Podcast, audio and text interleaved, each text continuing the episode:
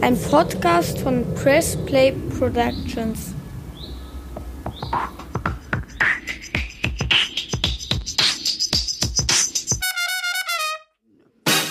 Die Fraktion Die Linke hat eine aktuelle Stunde verlangt zu dem Thema Lobbyismus, Transparenz bei möglicher Einflussnahme von Unternehmen auf Mitglieder der Bundesregierung und des Bundestages herstellen. Sobald alle Kolleginnen und Kollegen, die an dieser Debatte teilhaben wollen, ihren Platz gefunden haben, können wir auch beginnen. Hallo und herzlich willkommen zu unserem Podcast Kurzer Prozess, ein juristischer Rundumschlag mit dir, Talaye Bakiri und mit mir, Elissa Chartic-Speer. Hallo Talaye. Hallo Liesel. Freitag heute wieder. Worüber möchtest du heute sprechen? Ich rede über Philipp Amthor, über Augustus Intelligence und deren nicht existente Produkte und über alle anderen korrupten Politiker, also de facto alle Unionspolitiker. Okay, also fast alle. Ne? Mutmaßlich. Mutmaßlich. Ich will nicht so vorverurteilend hier sein. Ja, ja, nee, ich nie. Ähm, und auch von anderen äh, Parteien sind die Politiker ja nicht ganz frei von diesen Vorwürfen. Ähm, aber ich bin richtig gespannt, was du uns heute zu erzählen hast. Ich habe mich ja auch schon ein bisschen mit dir darauf vorbereitet und es ist super spannend Das und stimmt. fast skandalös, wie in einem schlechten Film, äh, was da gelaufen ist oder noch immer läuft. Was Ähm, machst du? Ich werde heute ähm, zum Thema haben den Lübcke-Mord bzw. den Strafprozess, der begonnen hat. Es gibt ziemlich viel Ärger um eine mögliche Befangenheit des Vorsitzenden Richters, um das Geständnis eines der Angeklagten von Stefan Ernst, der ein vierstündiges Geständnis abgelegt hat, dies aber später widerrufen hat.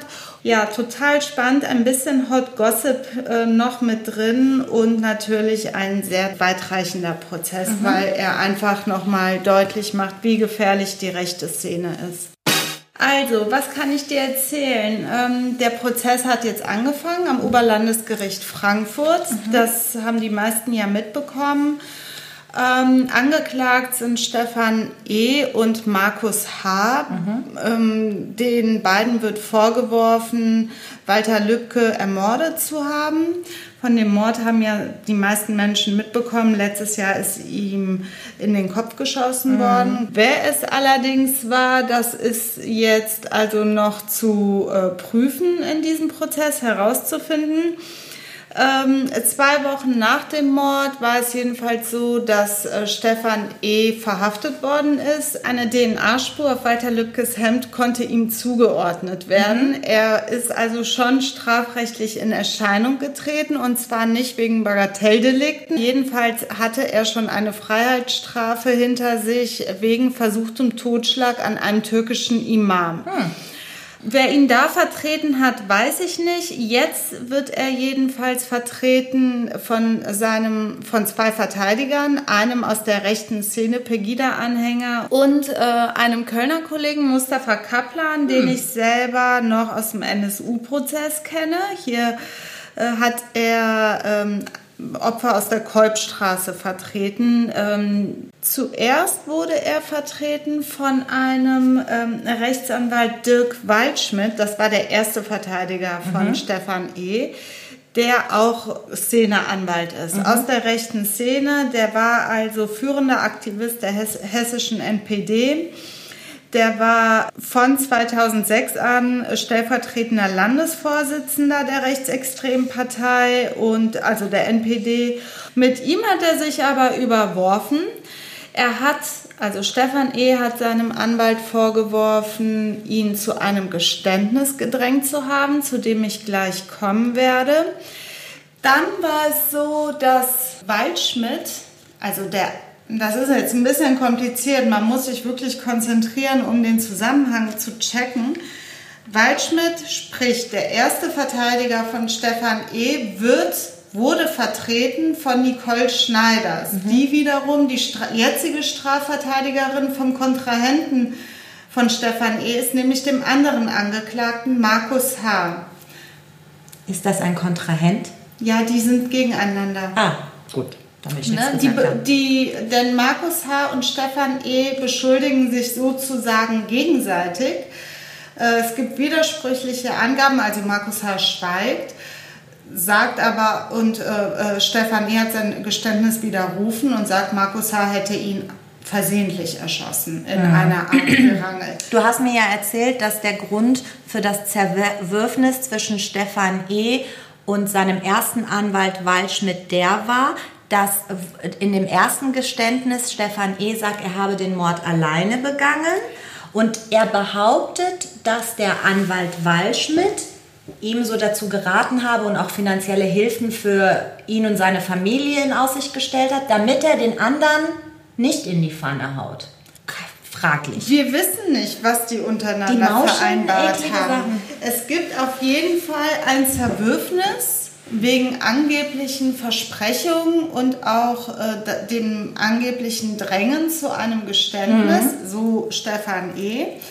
Sein erster Anwalt wird also von der Anwältin vertreten, die jetzt den Mitangeklagten vertritt und die ist auch als Pflichtverteidigerin durch das Gericht beigeordnet worden. Aber ist das nicht alles irgendwie Interessenskollision? Das ist auch die Begründung der jetzigen Verteidiger von Stefan E. Und insoweit muss man ihnen einfach recht geben, aus meiner Sicht. Ähm, denn Stefan E. wird jetzt von, wie gesagt, Mustafa Kaplan und Hannig, ich weiß jetzt nicht, wie der mit Vornamen Ja, so heißt, ein vertreten. Pegida-Heini. So ein Pegida-Heini halt. Der frühere Anwalt war ja auch NPD-Politiker. Ja, also ich meine, hab ich- Szene ist Szene. Das ne? habe ich ja eben gesagt. Ja. Ne? Sein erster Anwalt ist rechter Szeneanwalt und jetzt hat er sich irgendwie Mustafa Kaplan an die Seite gestellt. Jedenfalls ist es so, dass Nicole Schneiders, diejenige Anwältin, die den Mitangeklagten Mhm. vertritt, also auch den ersten Anwalt von Stefan E. Mhm. vertreten hat oder nach wie vor vertritt und natürlich jetzt einen gewissen Wissensvorsprung hat. Ja. Denn dieser Waldschmidt hatte ja die Möglichkeit, diverse Dinge aus diesem Mandatsverhältnis Nicole Schneiders als seine Anwältin Ja. zu berichten.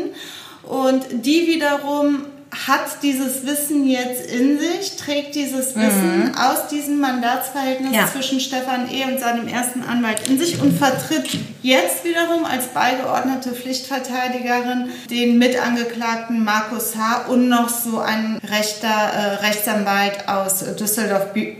Er legt sehr großen Wert darauf, Dr. Björn Clemens. Dann nennen wir ihn Björn Clemens.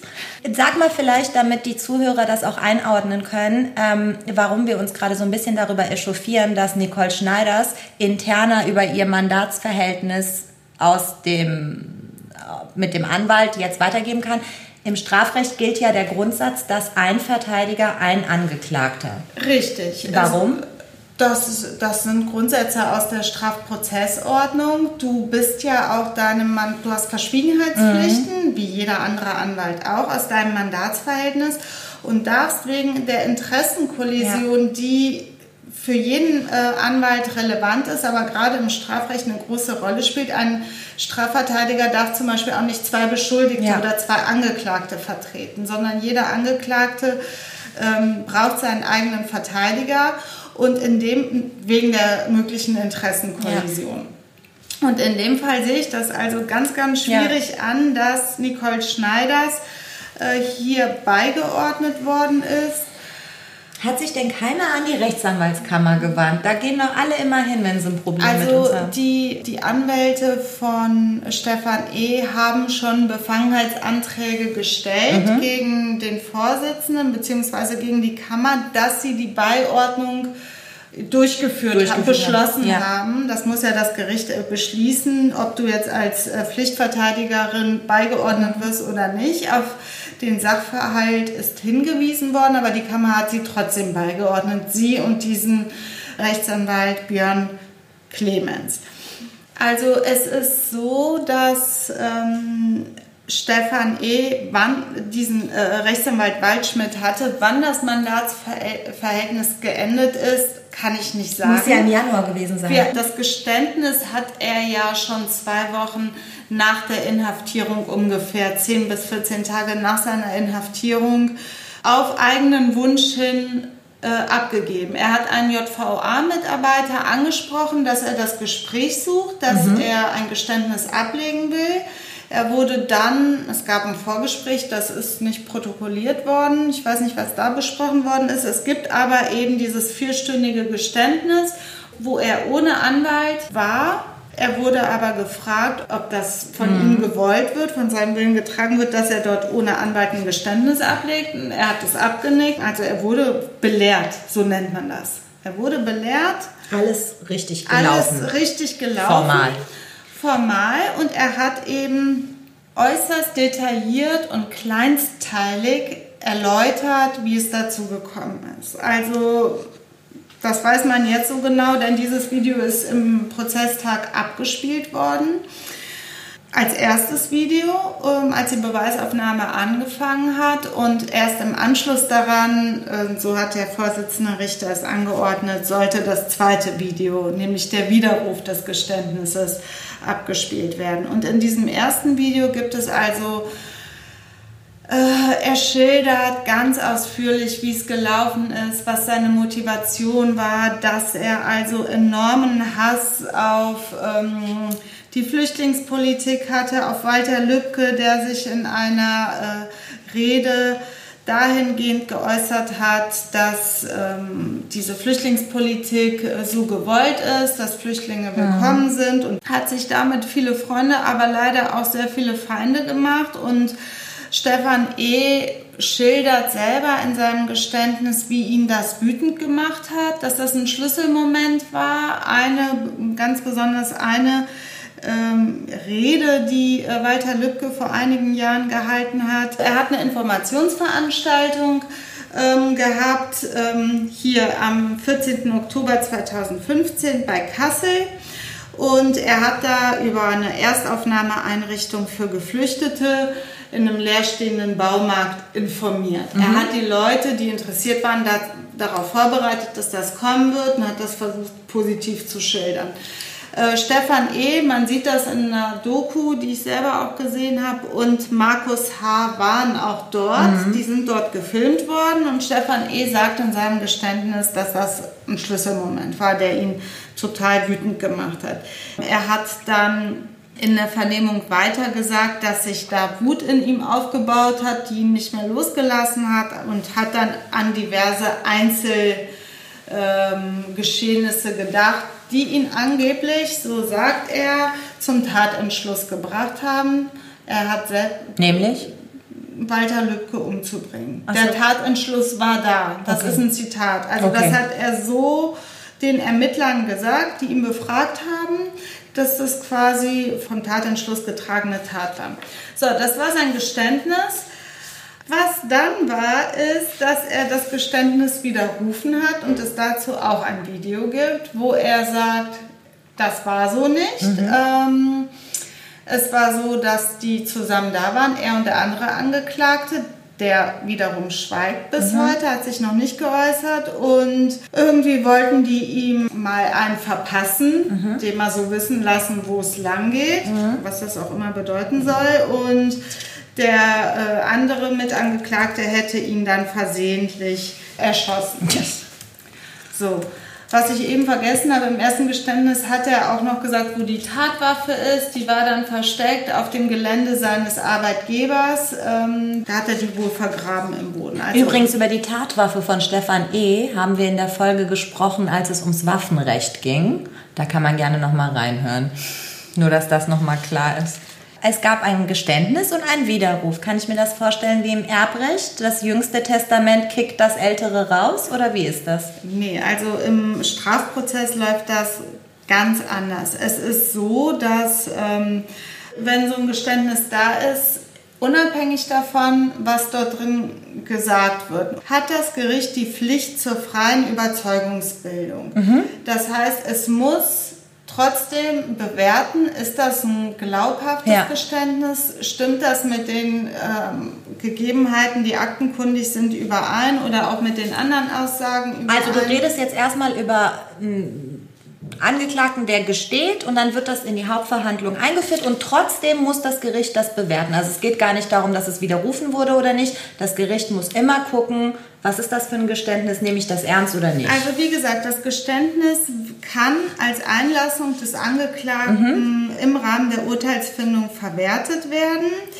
Ähm, Das Geständnis findet auch Berücksichtigung im Rahmen der Strafzumessung. Es ist immer strafmildernd. äh, Auch wenn ich mich kurz vor Schluss erst einlasse? Auch da, aber das Gericht muss immer Das hinterfragen. und gewichten, ist das jetzt ein taktisches Geständnis, nachdem ja zum Beispiel alle Opfer gehört worden sind, dann zu sagen, ja, das stimmt so, ist halt von der, von der strafmildernden Wirkung natürlich nicht so zu handhaben wie ein Geständnis, was zu Beginn erfolgt. Und zum Beispiel ähm, Opfern von Straftaten es ermöglicht, nicht auszusagen und einfach da nochmal durch mögliche Ja. Qualen zu gehen. Hier geht das nicht, denn Walter Lübcke ist tot. Ähm, ihm kann man das nicht mehr ersparen. Nichtsdestotrotz sieht das Gericht eben eine Strafmilderung vor.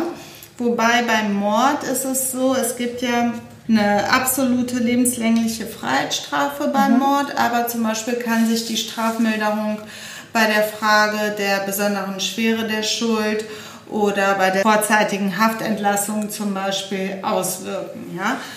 Äh, Der hat das ja jetzt widerrufen. Der Stefan E. hat sein Geständnis widerrufen. Kann jeder jederzeit sein Geständnis widerrufen? Und wenn ja, wie geht das Gericht damit um? Ist es dann weg? Also der Angeklagte hat jederzeit die Möglichkeit zu sagen, ich widerrufe mein Geständnis. Wenn er gut beraten ist, muss er vorher ganz genau überlegen, ob das tatsächlich Sinn macht. Denn selbst, er kann das jederzeit machen, kann aber ähm, oder der Widerruf des Geständnisses führt aber nicht dazu, dass das Gericht das erste Geständnis jetzt vergisst und das überhaupt nicht mehr im Kopf hat und nicht berücksichtigt bei der Urteilsfindung, sondern das Gericht entscheidet dann noch immer, ist das jetzt ein nicht glaubhafter Widerruf äh, des ersten Geständnisses? Was hat es mit dem Widerruf des Geständnisses auf sich? Macht er das jetzt nur aus taktischen Gründen? oder ein Strategiewechsel beim Anwaltswechsel. Und sowas scheint es hier möglicherweise zu sein. Ich sage ganz bewusst, scheint es zu sein. Denn der erste Anwalt hat offensichtlich mit Stefan E. was anderes besprochen als jetzt Kaplan und Hannig, die ähm, behaupten in ihrer Verteidigertätigkeit, dass das erste Geständnis unter widrigen Voraussetzungen entstanden ist nämlich äh, mehrere schlaflose Nächte vorher, ein durchweg beleuchteter Raum, psychischer Druck, irgendwie so. Sag mal bitte, wie hat jetzt, wie geht das Gericht jetzt mit diesem widerrufenen Geständnis, ich war schon Testament, widerrufenen Geständnis um? Was macht das Gericht jetzt? Also, es ist erstmal so ähm, die Frage, wie das Geständnis überhaupt eingeführt wird in die Hauptverhandlung, wenn der ähm, Angeklagte jetzt aber widerrufen hat, das Geständnis.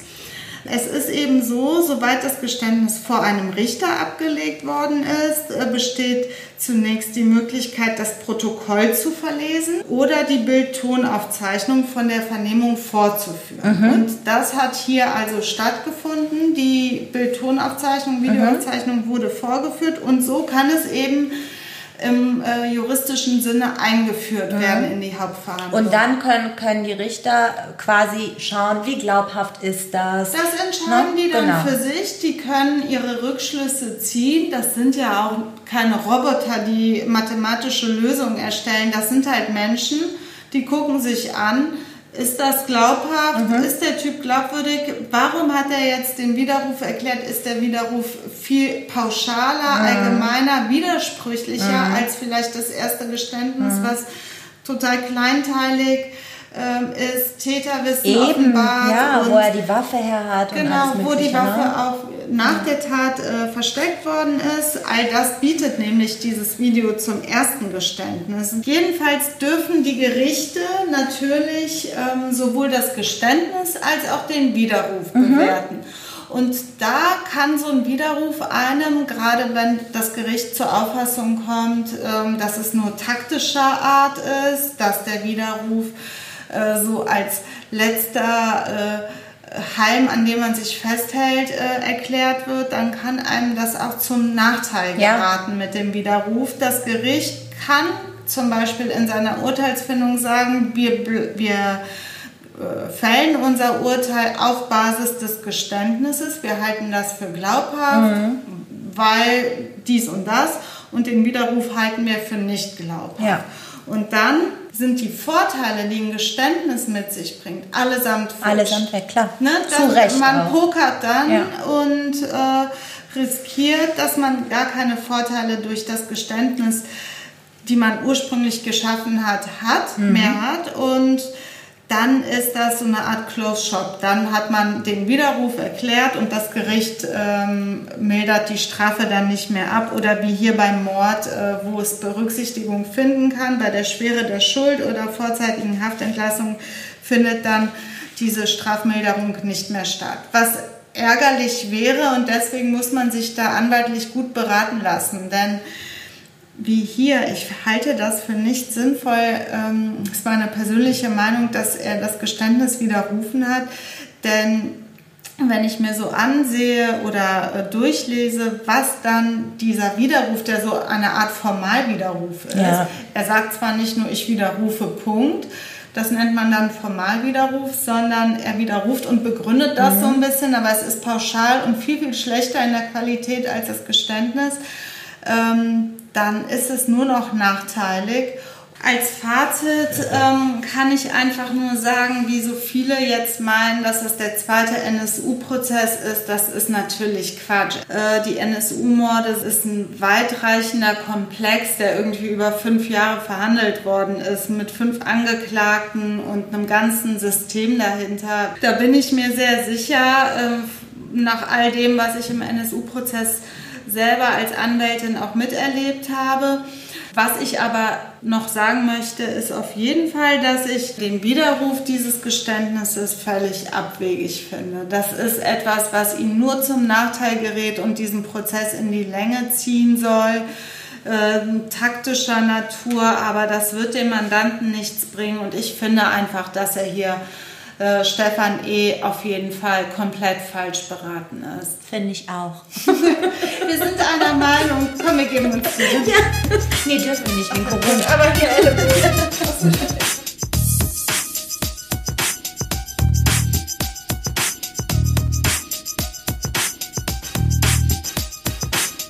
Bist du dran? Yeah. Ey, ich bin so gespannt, was es mit diesem äh, Namen wie aus so schlechten brasilianischen Telenovela Augustus, Augustus Intelligent. Augustus Intelligencio.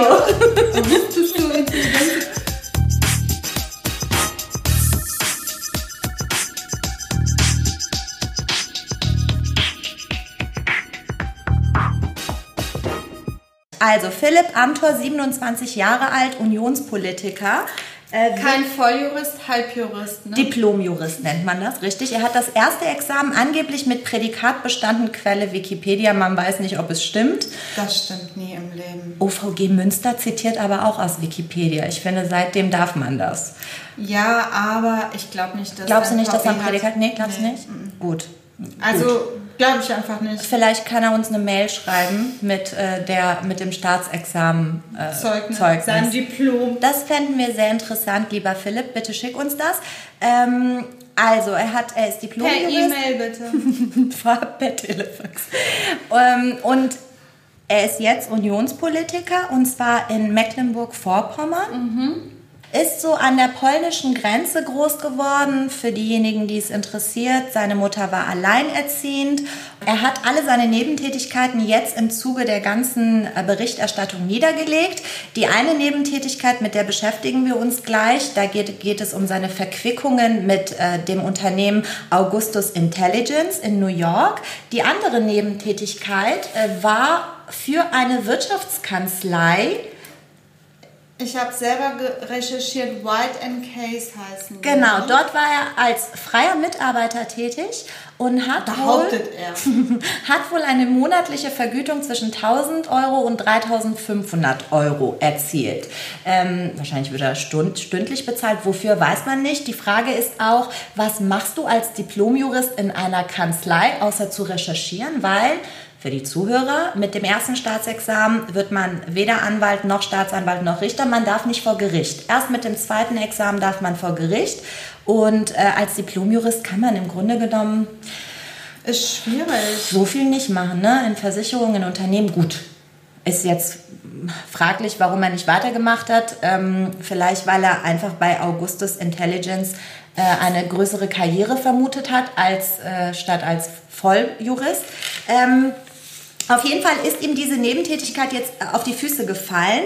Ähm, und zwar, äh, vielleicht gehen wir erstmal auf dieses ominöse Unternehmen ein. Augustus Intelligence, irgendwann Anfang 2018 gegründet.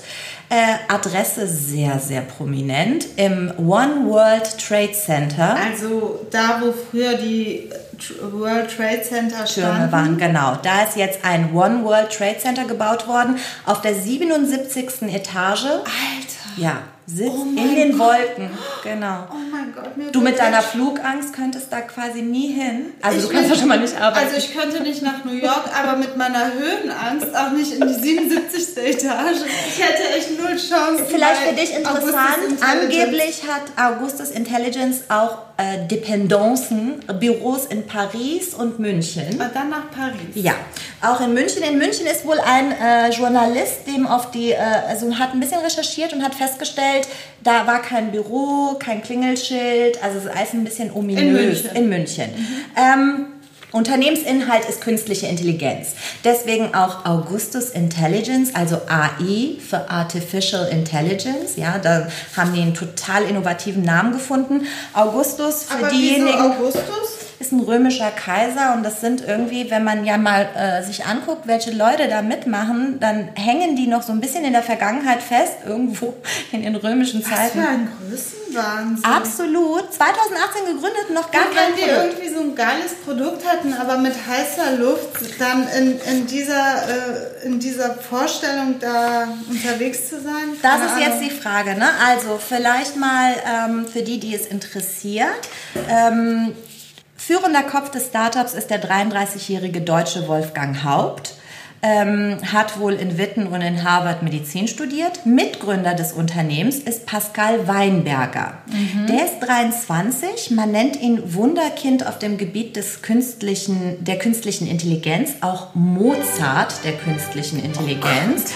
Ähm, da, wenn man so ein bisschen über den recherchiert, dann hat er mit 15 schon irgendwelche Vorlesungen an der MIT besucht und ähm, hat seinen Bachelor abgebrochen, weil er dann für Google gearbeitet hat. Also so ganz unerfahren Ohne ist der Abschluss Junge für nicht. Google. Genau. Google. Google. Gorgel. Ähm, also der kann ein bisschen was ähm, und dann will man halt schauen, was macht dieses Unternehmen. Und da stößt man auf wirklich enorme äh, Probleme, denn man findet nicht wirklich irgendein Produkt. Jetzt sind die natürlich 2018 erst in Erscheinung getreten. Sie sagen, es geht um künstliche Intelligenz. Was genau? Hast du das irgendwie recherchieren können? Soll das bedeuten? Künstliche Intelligenz, maschinelles Lernen. Ähm, sie arbeiten an sicheren KI-Tools, die die Frustration alltäglicher Entscheidungen für Menschen und Unternehmen überall beseitigen sollen. Was auch immer das heißt. So beschreiben die So beschreiben Produkt. sie das insbesondere in Stellenanzeigen. Ne? Die suchen gerade nach Mitarbeitern äh, und so beschreiben sie das. Ähm, das ist natürlich alles mehr als kryptisch, denn tatsächlich irgendwie kommt man zu dem Ergebnis, es gibt kein Produkt. Das Problem ist, ich könnte viel über dieses Unternehmen erzählen, aber es sind alles Mutmaßungen. Hintergrund ist, dass Karl Theodor zu Guttenberg, unser ehemaliger Verteidigungsminister, der als einer der Vorreiter der Doktorarbeitsplagiatsgeschichten in Erscheinung getreten ist, also augenscheinlich entweder nicht selber geschrieben hat oder eben auch viel ähm, abgeschrieben hat, der, Der war aber auch kein Volljurist, ne? Der war, glaube ich, auch nur Diplomjurist. ist das so? glaube ich, bin mir nicht sicher, aber Äh, ich würde sagen, relativ. Vielleicht kann Karl uns auch eine E-Mail schreiben. Bitte mit Zeugnis. Äh, auch interessant zu wissen ist, dass ähm, äh, Augustus Intelligence in im US-Bundesstaat Delaware registriert wurde. Das ist eine Steueroase, habe ich jetzt herausgefunden, sitzen aber in New York. Man kann vor allem, wenn man in Delaware ein Unternehmen gründet, auch mit Briefkastenadressen arbeiten. Das ist auch mhm. interessant, dass das tatsächlich da gesetzlich verbrieft ist. Ähm, ist ja immer ein bisschen ominös, wenn man nur eine Briefkastenadresse hat, aber all das ist dort möglich. Ähm, jetzt haben sich sehr, sehr viele Leute äh, mal dahinter geklemmt, um herauszufinden, insbesondere viele Journalisten, was hat es eigentlich mit Augustus Intelligence auf sich, weil Philipp Amthor ja nun mal sehr verquickt war. Dazu kommen wir gleich. Ich glaube aber, die meisten haben das ja auch gelesen, was ihm da vorgeworfen wird. Äh, und zwar hat man festgestellt, ähm, das ist ja ein Start-up und normalerweise mh, sind Start-ups immer sehr offensiv in der Werbung und gerade die Mitarbeiter, es ist so Usus, dass du die auf LinkedIn findest. Mhm. Ähm, hier gibt es de facto kaum einen Mitarbeiter, der auf diesen sozialen Netzwerken oder auch LinkedIn in Erscheinung tritt. Das heißt, die sind absolut bedeckt unterwegs. Wenn man recherchiert, findet man einen Mitarbeiter. Es gibt sehr, sehr viele Verquickungen zu Unternehmensberatern, ähm, wie zum Beispiel Roland Berger. Das heißt, man hat einen Mitarbeiter von Augustus Intelligence gefunden, der aber eigentlich bei einem anderen Unternehmen tätig war. Alles sehr, sehr super undurchsichtig. Super undurchsichtig undurchsichtig, wirkt eigentlich wie so eine große ähm, ja, Verschwörung, äh, dass sich da Leute zusammentun äh, unter dem Deckmantel eines Unternehmens, aber de facto eigentlich was anderes ja, machen. Ja, aber was ich mich frage, ist jetzt mal unabhängig von Amtor, dieses Unternehmen, wer sind die Leute, wo kommen die zusammen, worüber reden die, was ja. ist Inhalt, was ist Ziel, was ist die Geschichte dessen? Ich frage mich einfach, was das für ein absolut kryptischer, merkwürdiger Zusammenschluss total, ist. Total, total. Ähm, also, da, Oder das, die waschen irgendwie die Kohle. Das, das Interessante, glaube ich, an diesem Unternehmen ist, dass sehr, sehr viele Deutsche beteiligt sind und zwar aus erzkonservativen Kreisen. Namen, die hier genannt werden, sind eben Karl Theodor zu Guttenberg, Hans-Georg Maaßen, das mhm. ist ja mhm. auch Philipp Amthor über die Füße gefallen und der Mensch, über den wir kürzlich schon mal gesprochen haben, der ja auch immer ein bisschen mit Lobbyismus Ach, in einem Scheuer. Atemzug, ne, ja, auch Scheuer, hat Augustus Intelligence äh, mit äh, seinem Ministerium, nämlich, nämlich dem Bundesministerium für Verkehr und Infrastruktur, im Juli 2018 hat er die Augustus Intelligence Leute empfangen und zwar nicht Scheuer alleine, sondern mit einer echt dicken Entourage, Leuten von BMW und alles, ähm, wo es eben da gab Gespräche. hat er empfangen? Augustus Intelligence, also unter anderem Wolfgang Haupt und Pascal Weinberger. Mhm. Ja, das heißt, zu dem Zeitpunkt kannte Amtor die Jungs schon. Ne? Die waren, glaube ich, schon so ein bisschen unterwegs miteinander, Shampoos und Austern und so. Und ähm, Scheuer sagt jetzt, nicht Amtor hätte dieses Treffen vermittelt. Die Frage ist, wie sind die dazu gekommen? Mhm. Weil, wenn man sich so ein bisschen einliest, es gibt viele Startups, die ein Interesse haben, in diesen politischen Dunstkreis mhm. zu gelangen. A, ist das Werbung. B, kann man natürlich seine Interessen platzieren und eben hoffen, dass da auch politisch ein bisschen was passiert, Unterstützung auch monetärer Art erlangen. Ähm, aber super viele Startups beißen sich die Zähne aus, wenn die irgendwie in irgendein Ministerium rein wollen. Und die gibt es gerade mal ein paar Tage und schon empfangen Keiner diese weiß so genau Eben. was und schon gibt es diese Zusammenkünfte. Eben, es gibt Zusammenkünfte. Also Scheuer behauptete, bei diesem Treffen äh, waren dabei ähm, das Unternehmen Augustus Intelligence, BMW, Bosch, Cargonex, Deutsche Bahn, Deutsche Telekom sowie Vertreter der Wissenschaft etc. pp. Ja, alle sind sie zusammengekommen, namhafte Aber Namen. wieso haben die so eine Macht?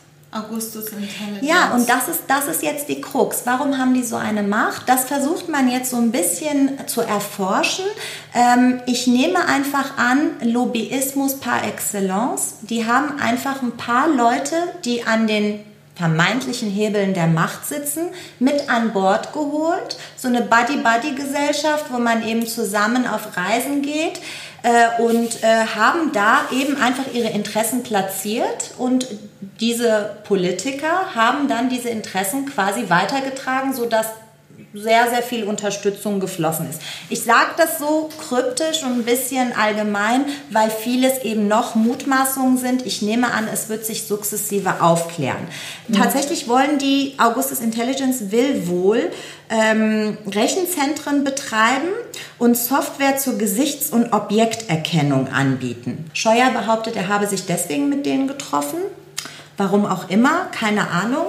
Äh, es gibt vieles von dem, was Sie behaupten. Sie sagen ja, Sie werden das nochmal perfektionieren, aber für diejenigen, die es interessiert, Karl Theodor zu Guttenberg hat, weil er äh, eine etwas höhere Position in diesem Unternehmen hat, zwei Managern gekündigt. Diese zwei Manager haben in den USA Klage erhoben gegen Augustus Intelligence. Also so eine Art Kündigungsschutzklage. Und da wird jetzt wirklich, da bewirft man sich massiv mit Dreck. Unser ehemaliger Bundesverteidigungsminister Karl Theodor zu Guttenberg ja saß mit seiner Beratungs- und Investmentfirma Spitzbergs Partner auch im One World Trade Center. Äh, wahrscheinlich haben die sich so kennengelernt. Ähm, und im März, noch im März diesen Jahres, wurde er auf der Webseite von Augustus Intelligence als Präsident aufgeführt. Mhm. Und zwar als President in Charge of General Affairs. In dieser Position hat er zwei Managern gekündigt.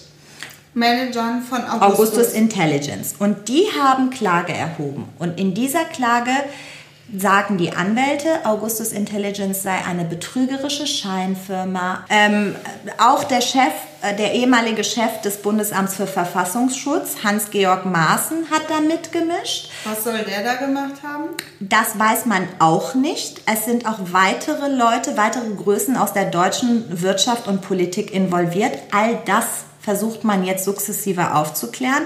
Also da hat man in ein Wespennest gestochen, habe ich den Eindruck.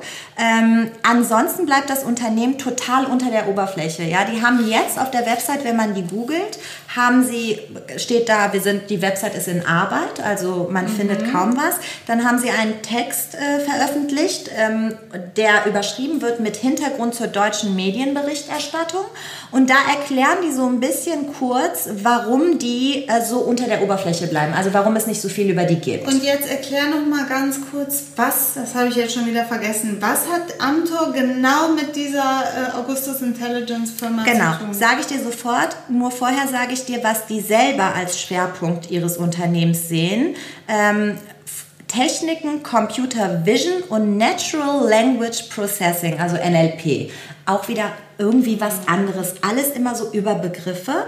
Ähm, sie erklären sich auf ihrer Webseite hinsichtlich des Vorwurfs, dass sie so ominös unterwegs sind und unter der Oberfläche bleiben und vor allem man die Mitarbeiter nicht findet. Sie sagen, sie seien im Stealth-Mode. Das sei eine übliche Praxis im Wagniskapitalbereich bei Unternehmensgründungen in der Frühphase, gerade in den USA. Was ist dieser Stealth-Mode oder beziehungsweise hier sagt man Modus dazu? Ähm, befindet sich ein Unternehmen in diesem Modus, arbeitet es entweder an einer geheimen Produktentwicklung oder ist selbst noch geheim. Also im Dunkeln ist gut munkeln. Ähm, das bedeutet, dass man eben äh, ähm, mit den Produkten noch nicht an die Öffentlichkeit tritt, weil man Angst hat, äh, dass das plagiiert wird, dass es da äh, ähm, Copycat nennt man das. Also das noch bevor das. Aber die gibt es doch jetzt auch schon zwei Jahre. Wie lange dauert denn dieser? Ja, sie selber sind nicht geheim, sondern nur deren Produktentwicklung. Das ah. meinen die, glaube ich, damit, ne? weil sie, sie selber das mit der Geheimhaltung ah. hat ja nicht so geklappt was das wohl äh, sein soll. Aber eben, also sie haben Angst, dass ihnen ihre tollen Ideen geklaut was, werden. Was zum Teufel soll der Diplomjurist äh, Amtor genau. gemacht haben? Was hat Amtor gemacht? Amtor hat auf offiziellem Briefpapier mit dem Bundesadler Herrn Altmaier, also das Wirtschaftsministerium, angeschrieben. Den Brief findet man äh, ähm, abschnittsweise im Internet und da sagt er, wie wir ja schon mal damals besprochen haben, Herr Altmaier, hier ein ganz interessantes Unternehmen, wollen wir die nicht unterstützen? Und das hat er auf Briefpapier also ganz offiziell gemacht in seiner Eigenschaft als Abgeordneter. Altmaier hat das selber nicht bearbeitet, sondern seine Mitarbeiter und dann ist tatsächlich auch Unterstützung an Augustus Intelligence geflossen. Aber die müssen doch dann spätestens wissen, konkreteres zu den Inhalten dieser Firma. Ich meine, Bundesministerium verschießt doch nicht ihr Pulver, ja. Sein Pulver. Ähm, ich glaube, das ist der Witz an Lobbyismus und auch an Korruption. Also Lobbyisten kommen ja auch und erklären dir die Welt, die du selber nicht verstehst. Du hinterfragst das dann nicht. Aber das ist ja so sektenhaft. Ja, also weißt Philipp Amthor hat auf jeden Fall sich stark gemacht für die und dass du das so unvoreingenommen ja. übernimmst und das so als wahr. Äh Wir wissen natürlich nicht, was intern besprochen wurde. Ne? Dieser Stealth-Mode gilt ja nur in der Öffentlichkeit. Ja. Vielleicht haben die intern, als sie sich mit den Jungs und Mädels vom äh, Ministerium zusammengesetzt haben, total alles preisgegeben, was sie da für kluge Produkte erfunden haben. Das wissen wir natürlich nicht. Aber in der Tat ist es so, dass Philipp Amthor sich stark gemacht hat und ähm, und dafür eben einiges erhalten hat, sage ich mal. In den internen Chats von Augustus Intelligence wurde dann gesagt, boah, was für ein geiler Typ, der Amtor, wir müssen uns auf jeden Fall bei dem bedanken. Aber wenn die so intelligent sind und geheime Projekte, dann frage ich mich, wie kann man da in den Chats dann noch ja. sowas nachlesen? Gut, die haben ja auch nur geschrieben, ist ein geiler Typ, wir müssen uns bei ihm bedanken. Und dann haben sie sich bei ihm bedankt. Oder war das bewusst? Die haben ihn in die Pfanne I don't know, aber sie haben sich bedankt, indem sie ihm, er war ja erstmal Aufsichtsratmitglied, dann haben sie ihm einen Direktorenposten bei gegeben, bei Augustus Intelligence. Äh, und äh, neben dieser Tatsache, dafür hat er kein Geld bekommen, also dieser Direktorenposten war eben Prestige. Prestige. Genau, er bekam auch Kärtchen dafür und so. Und dann ist man mit ihm diverse Male verreist. Und darum wird es jetzt gehen, wer hat diese Flüge bezahlt, wer hat diese Aufenthalte bezahlt. Für diejenigen, die es interessiert, zweimal war man gemeinsam in New York im Baccarat Hotel, ein absolut exklusives Luxushotel. Ähm, da gab es auch oft in den Privatjets Shampoos und Austern, also wirklich alle Klischees, die es so gibt, haben die gemeinsam erfüllt.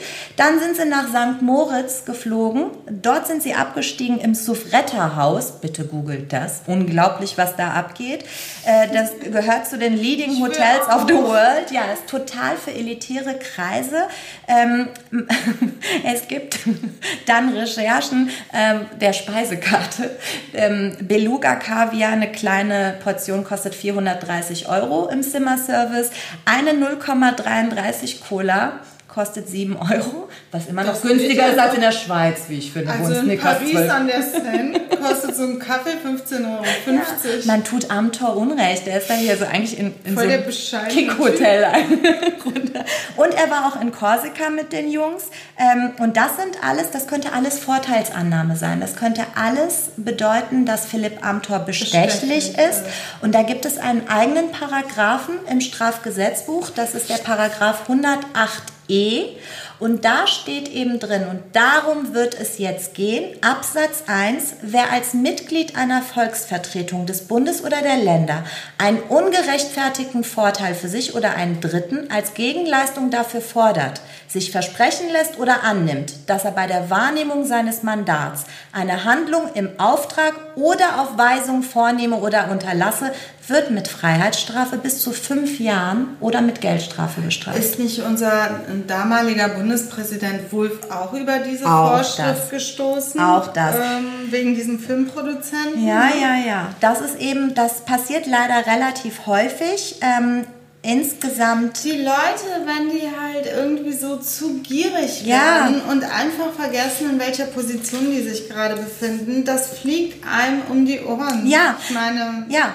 Also unabhängig von diesen Reisen und dem Direktorenposten hat Philipp Amthor auch Aktienoptionen bekommen und zwar mindestens 2817.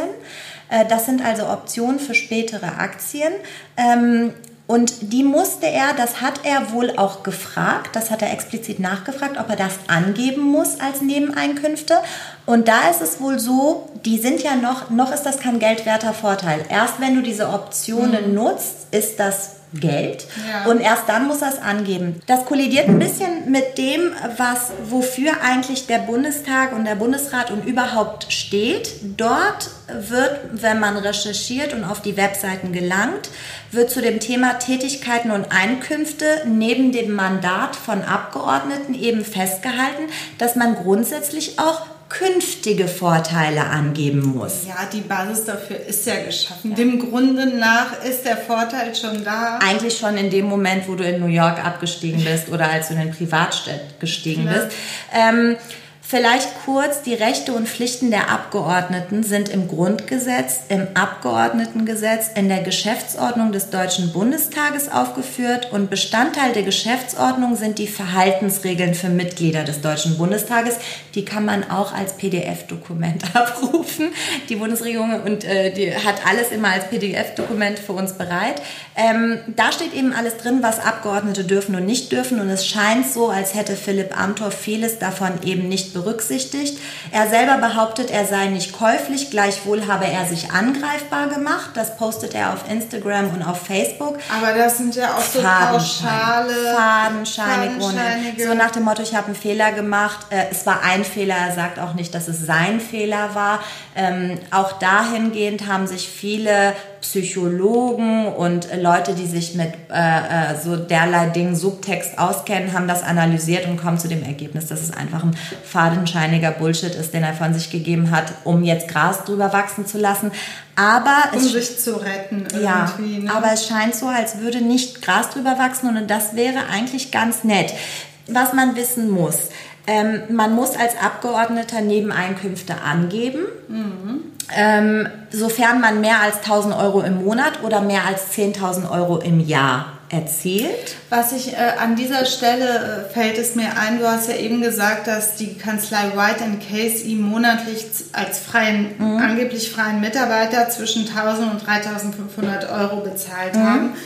Wo ich jetzt gelesen habe, weil man überhaupt nicht sieht, was er für diese Kanzlei gemacht haben mhm. soll, äh, wann auch, ne, als Abgeordneter.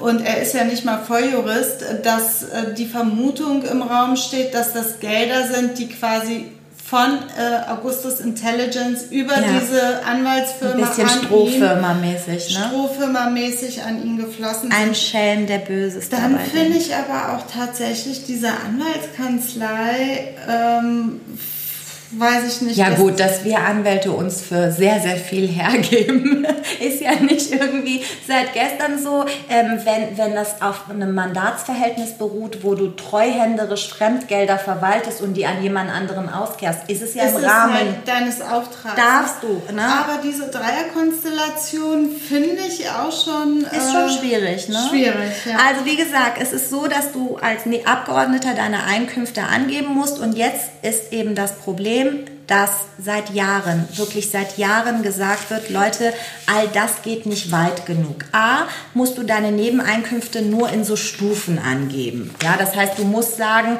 ob du zwischen 1000 und 3500, ob du zwischen 15.000 und 30.000. Das heißt, du sagst es also nie genau. Mhm. Du gehst nicht en Detail. Und das finde ich ein bisschen extrem, weil wir wählen die Abgeordneten und ich muss doch wissen als Wähler, wessen Interessen er vertritt. Ja. Na, also natürlich kenne ich das vielleicht so. Aber allein, dass es nicht konkret und explizit geregelt ja. ist, dass wie bei ihm jetzt er Aktien hat, ja. die quasi noch so brach liegen, aber die, wenn er die freigibt, ja. ähm, sofort Geld bedeuten. Sofort Geld bedeuten. Dass Aktien schon ein geldwerter Vorteil sind, ist ja ganz klar. Aber das ist so konstruiert, dass er da noch die Lücke findet, es nicht angeben zu denken, es nicht angeben ja. zu müssen. Und das ist einfach Und das ist extrem. problematisch. Seit Ewigkeiten fordern alle Parteien, also äh, die SPD und die anderen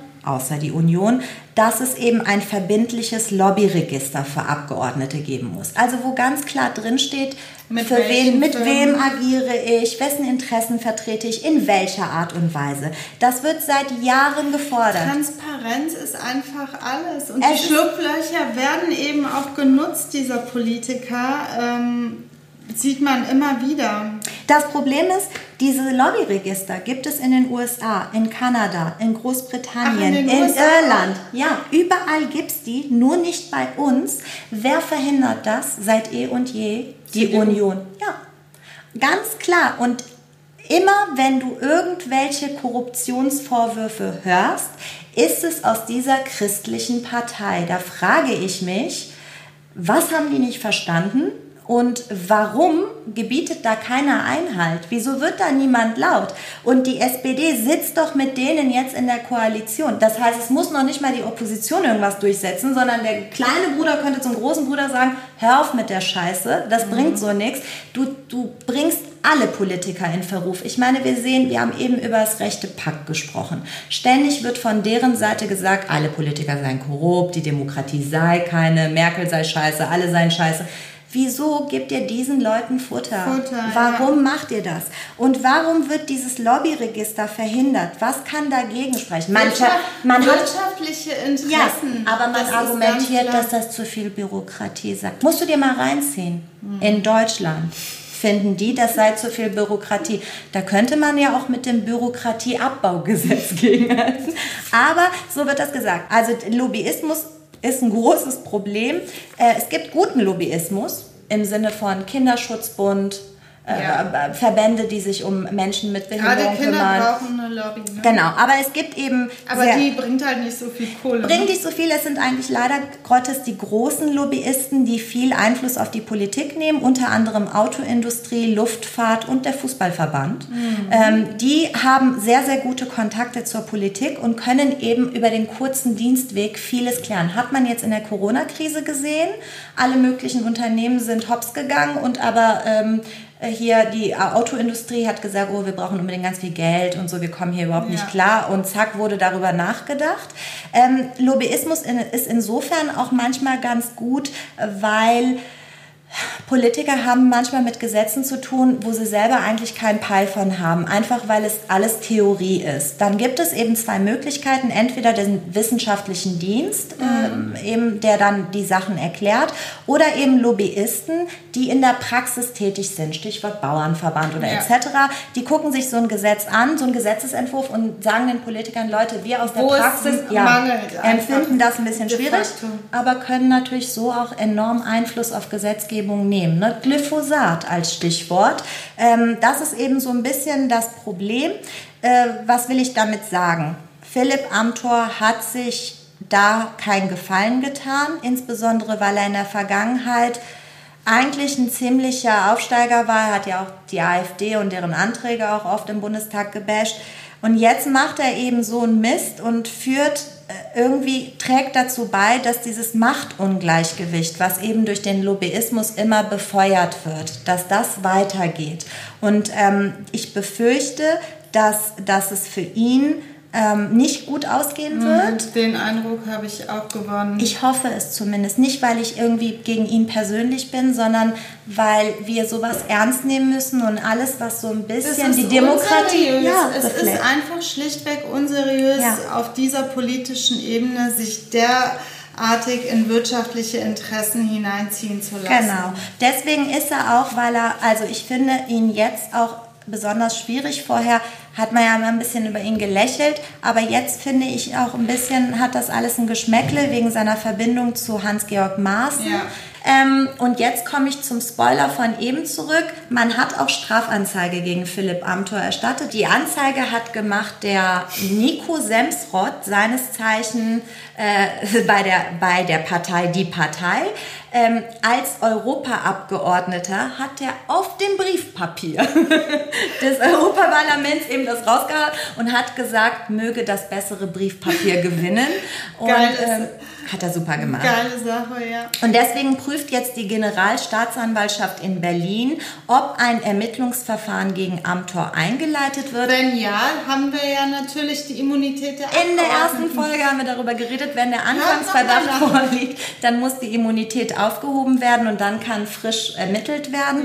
Ähm, wie gesagt, ich finde, dass Philipp Amthor äh, und viele seiner Unionsbuddies, die jetzt sagen, in seinem jugendlichen Leichtsinn dies und jenes. Der ist doch wie Völliger Bullshit. der? 27, er ist Diplomjurist, er macht Politik. Das gilt einfach nicht, dass du sagst, Er ich ist bin Jungspund. Abgeordneter. Eben, und Also- vor allem äh, diese ganzen anderen Merz und Konsorten sind steinalt und machen die gleiche Scheiße. Also es scheint irgendwie unionsübergreifend so zu sein, dass man guckt, wie kriege ich meine Schäfchen ins Trockene. Nicht nur währenddessen man Politiker ist, sondern man guckt eben, wo komme ich da unter. Es gibt auch SPD-Politiker, die das machen. Wo komme ich nach meiner Politikkarriere unter? Stichwort Schröder. Ähm, aber äh, so ist das und ich glaube, ich hoffe, dass man da weiter ermittelt. Ich hoffe, dass seine Immunität aufgehoben wird, weil es, glaube ich, auch interessant ist, äh, dem äh, weiter auf den Grund zu gehen, was ist auch mit diesem Augustus Intelligence und der Tatsache, dass die alles so konservative Leute um sich scharen. Was hat es damit auf sich? Das würde ich gerne Super wissen spannend. als Wählerin. Wir müssen ein bisschen investigativ unterwegs sein Wir und müssen- das vielleicht in Erfahrung bringen die nächsten Monate. Idealerweise bewerben wir uns bei Augustus Intelligence. Die suchen ja Leute. Ja, die suchen Leute und es wird nicht ganz beschrieben, was man da können muss. Also im Zweifel Aber wie nichts. soll ich da hochkommen? In die 77. Ich kann ja hoch mit dem Walkie-Talkie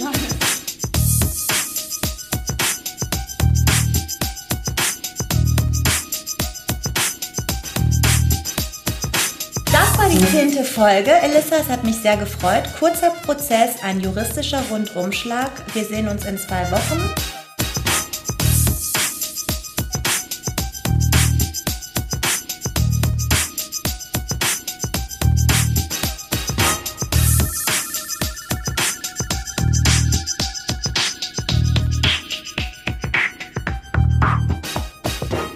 Oh Leute, bitte, das muss ich noch sagen. Habt ihr gesehen, äh, Alice Weidel hat zu Trumps Geburtstag gratuliert mit Happy Birthday, Mr. President. Ist nicht dein Ohne Ernst. Scheiß. Boah, diese wirklich erbärmliche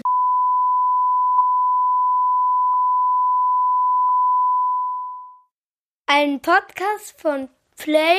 Press Play. Press Play.